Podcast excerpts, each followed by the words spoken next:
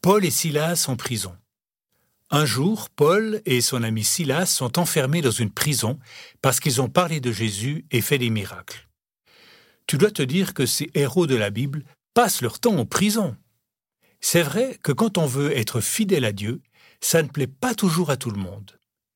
Mais nos deux amis ne sont pas découragés. Ils ne s'occupent pas des chaînes que le géolier attache à leurs mains ou des gros morceaux de bois qui enferment leurs jambes. Non, ils préfèrent regarder vers Jésus et ce qu'ils voient de lui dans leurs prières les rend tellement joyeux qu'ils se mettent à chanter à tue-tête. Je ne sais pas si c'est à cause de leur chant, mais tout à coup, il y a un gros tremblement de terre. Les portes de la prison s'ouvrent, les chaînes tombent, tous les prisonniers sont libres de s'enfuir.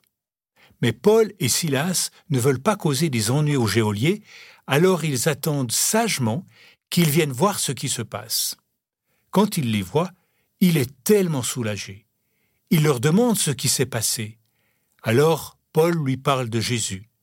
Le géolier est tellement heureux d'entendre parler de Jésus et de le découvrir. C'est ainsi que lui et toute sa famille sont sauvés.